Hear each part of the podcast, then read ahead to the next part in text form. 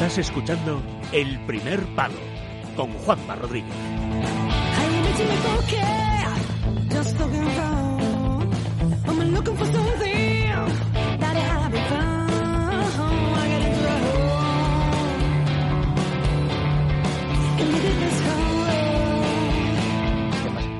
Bueno, seguimos hablando del amor, como el, bueno, como el jueves pasado, que noches, hablamos de Casín. buenas noches, Todavía está, buenas noches, sí, naturalmente, sí, sí, sí.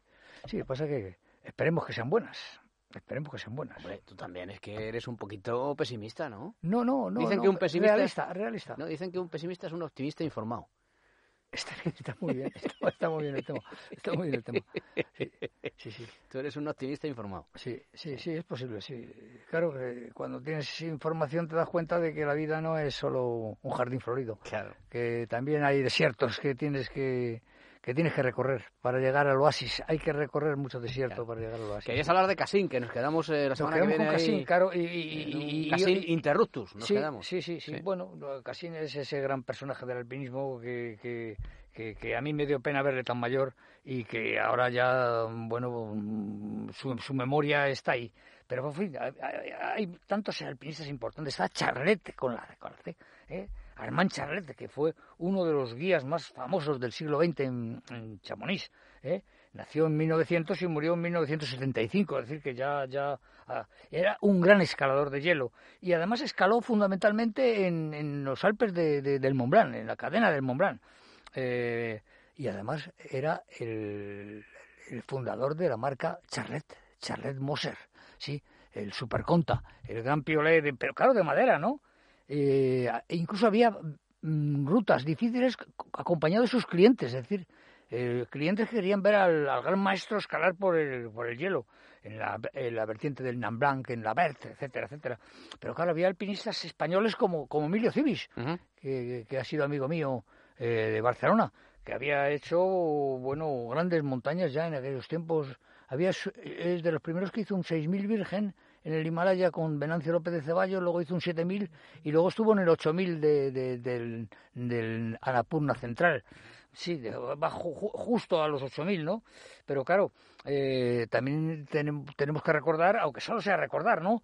A, a Cobo, Cobo, que nace Cobo, Fernando Cobo, con grandes vías difíciles abiertas en, en, en Riglos, sobre todo, que tiene... es- Riglos son uno- unas montañas preciosas, rojas, ¿no? Unas montañas de conglomerado, absolutamente verticales, incluso extraverticales. Eh, bueno, da miedo escalar en Riglos, no es un sitio sencillo, no es un sitio para principiantes. Bueno, pero tenemos también, claro, ¿cómo no vamos a mencionar a, a? Comici. Joder, Comici era un, uno de los mitos del alpinismo mundial. ¿eh? Metemos la careta y hablamos de Comichi. Sí, sí, sí. Venga. Muy bien, muy bien, muy bien.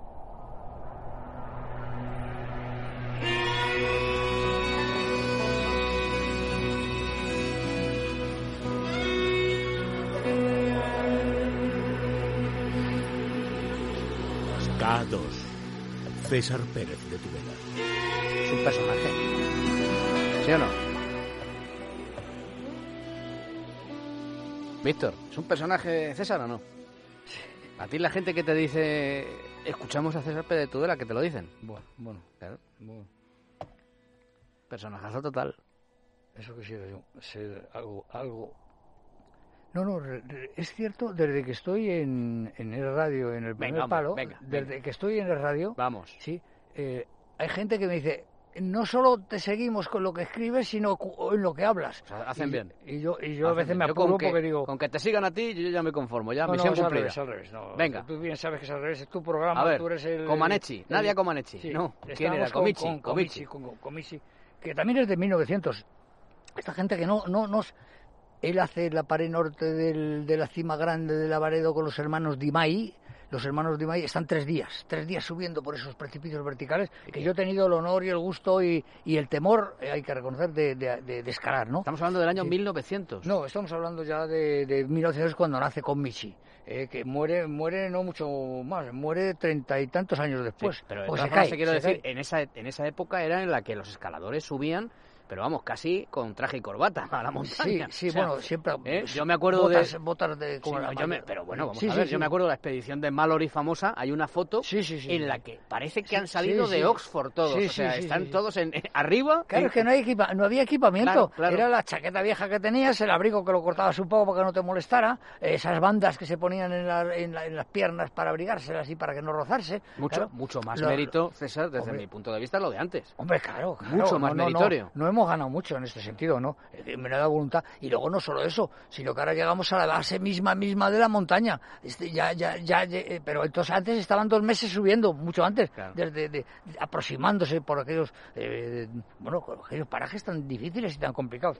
No, este Comici abrió más de 200 rutas de escaladas eh, en las Dolomitas, que es este terreno que mencionábamos el jueves pasado por, por, por Casín, ¿no?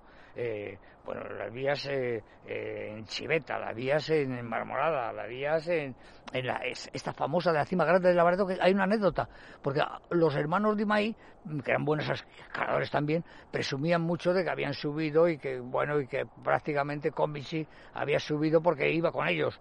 Comici volvió al, a escalar eh, al mes siguiente o a la semana siguiente y tardó tres horas en subir lo que habían tardado tres días. Por eso que el tema de la montaña es muy curioso, porque a veces se dan estas estas extrañas eh, estos extraños sucesos de que uno tarde tres días y el otro tarde tres horas. ¿eh? Con bici parti- partió tres horas. Bueno, pero hay eh, personajes tan tan tan importantes en el mundo de en el mundo de la montaña que, que pues claro estaba Chuinar empiezan a venir en los a partir del a partir yo creo que del sesenta y tantos empiezan los norteamericanos los estadounidenses empiezan claro tienen un potencial económico eh, empiezan empiezan a subir montañas y entonces ahí está el el Ivón Chuinar ¿eh?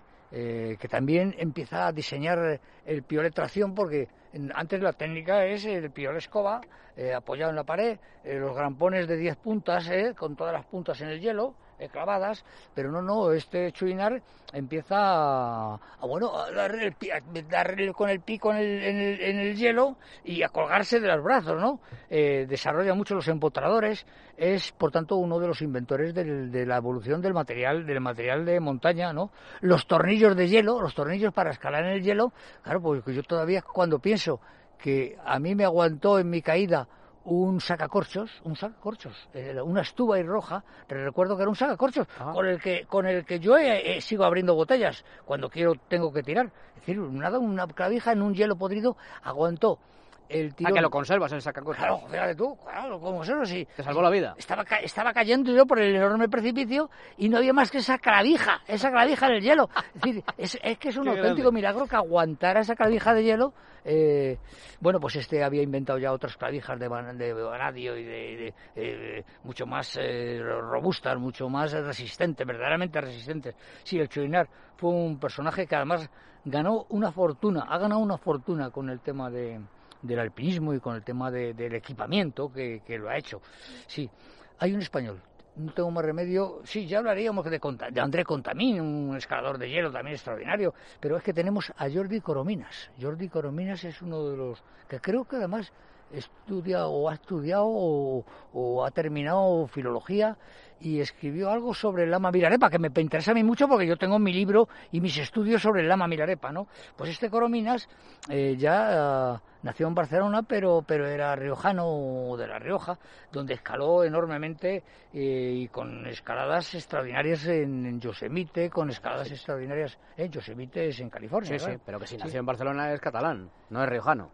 Eh, yo creo que es de familia riojana. Eso sí, pero vamos, si nace en Barcelona- riojana porque también ah, es donde donde está más eh, donde está más arraigado él, aparte de Barcelona que está en Benasque donde trabaja como guía. Este es un personaje que sube solo al al, al K2, sube a nuestro a nuestro anfitrión el, el K2 sube solo y sus compañeros se bajan porque uno está enfermo, uno muere bajando, ¿eh? Eh, Manuel de la Mata, sí, y va también Oscar Cadeas. Y él, y él sigue para la cumbre, dice, no, no, ya lo que queda lo hago. Y llega a la cumbre de noche, a las 12 de la noche solo, y solo empieza a bajar por el cuello de botella, ¿eh? con, con, enorme cuidado. No es un personaje eh, que, que, hay que reconocerle y, y, hay que admirar, hay que admirar enormemente su, su capacidad, ¿no?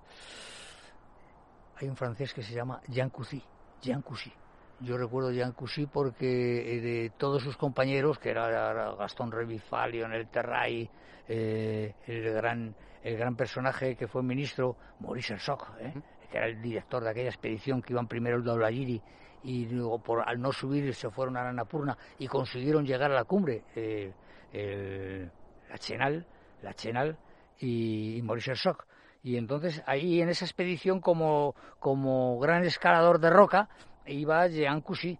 Jean Coucy, eh, bueno, es el compañero de Desmesson, uno de los grandes eh, franceses, y, y además eh, una piedra, una piedra que cae, le da en la cabeza y lo mata. Madre mía. Sí, es curioso porque el número... Bueno, a ti te salvó un sacacorchos, a este sí, no, no, no, le mata una, eh, una, piedra. Una, piedra, una piedra que cae. En aquellos tiempos no se usaba casco, o se usaba muy poco el, el casco. ¿De qué año estamos hablando? Todavía. Hombre, estamos hablando de los 50, de los 50, ah. 55, sí. Sí, yo recuerdo que cuando íbamos a los Alpes nos compramos los cascos de moto, los cortábamos para hacerlos más ligeros.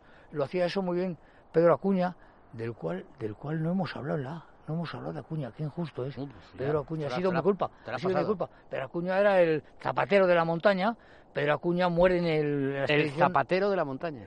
Ese era su sobrenombre, porque ah, tenía ¿sí? la zapatería, ah. zapato rápido en la calle, sí, en, el, en Argüelles, sí, era un personaje. No, ahora me he acordado que no hemos hablado de, de, de, de, Pedro Acuña, Acuña en la A, ¿no? Bueno, mmm, llegaríamos, ahora estamos hablando de él. Con su novia se llamaba Soledad, recuerdo y Acuña con la muerte de Acuña fue bueno el ABC dedicó las páginas la tercera de ABC la dedicaron a la muerte de Acuña muerte española en el Ande, en los Andes no Ajá. sí y los grandes y los grandes eh, te, la, ABC, la tercera de ABC no te, tenía no, grandes... te vayas, no te vayas a la A porque entonces no te, no, no, no, no, no, no. Bueno. Sí, pues Jean Coucy sí eh, era un gran escalador de los que había estado siempre en Fontainebleau, ese, ese, macizo de montañas y de rocas que hay cerca de París, que es donde, porque los parisinos, eh, claro, tienen muy lejos, las, los Alpes están muy lejos, tienen que coger el avión o el coche y estar muchas horas en la carretera, ¿no? A pesar de las grandes autopistas que hay. Por tanto, eh, por tanto, eh, el, que se escale con frecuencia tiene que escalar en esas pequeñas montañas tan bonitas. Bueno, y yo creo que que debemos de mencionar también a aquel guía profesional antiguo que iba con el famoso Edgar Wimper. Wimper es el primero que sube al Cervino, Ajá. al Cervino, una de las montañas más importantes del mundo, del mundo, en la que gente de distintas culturas, como japoneses, desde que vienen de sus preciosas montañas llenas de nieve, atraviesan Europa para, para conocer, para conocer el, el Cervino. El Cervino es una montaña famosísima, porque además cuando uh, sube Wimper va acompañado de este, de este francés que es Michel, Michel Croz, ¿no? Michel Croz, que tiene ya fama de, de ser uno de los grandes escaladores eh, con esas técnicas de aquellos años, ¿no? Pero claro, le acompaña también, le acompaña también un lord, ¿eh? le acompaña un sacerdote eh, célebre, le acompaña un estudiante y le acompañan los Tauwalder, padre e hijo. Y entonces, bueno, eh, tiene lugar esa desgracia enorme que caen cuatro, caen cuatro, la cuerda se parte y, y sobrevive, eh, entre ellos muere, muere Michel Croft el gran alpista, que con el cementerio de Chamonix en cuanto entras encuentras la tumba, ¿eh? Michel Croft, entonces lees ahí eh, un poco un poco la devoción que en aquellos tiempos se tenían por, por, los, tenían por los alpinistas y la devoción que tenían por, por, los, por, por los aventureros en general, yo creo. Sí. Oye, César, sí. Eh, lo dejamos aquí, ¿te parece? Sí, y ya nos meteremos con la D. Ya, ya hemos terminado la C. Hombre, siempre siempre habría no, no, no. habría muchos, pero, sí, pero... No, no, hemos hablado de, de Congamín, no hemos hablado de claro. Ya, hay que hacer un, no, hay que hay que, que hacer un, un, esfuerzo sí, de, de, de, de, síntesis. De, eso es, de síntesis. Sí, sí. ¿Vale? No, eh, seguiremos con la D. Y, pero claro, también contaremos algunos sucesos que correcto, han. Correcto, claro, por supuesto, por supuesto. Eh, la, la, vida es muy complicada, ¿no? Eso es, eso es, eso es. Pues ha sido un gusto. Eh, sobre todo para mí, César. El jueves que viene más. Gusto, ¿vale? gusto mío. Venga, cuídate gracias, mucho, ¿eh? Gracias, igualmente, Juanma.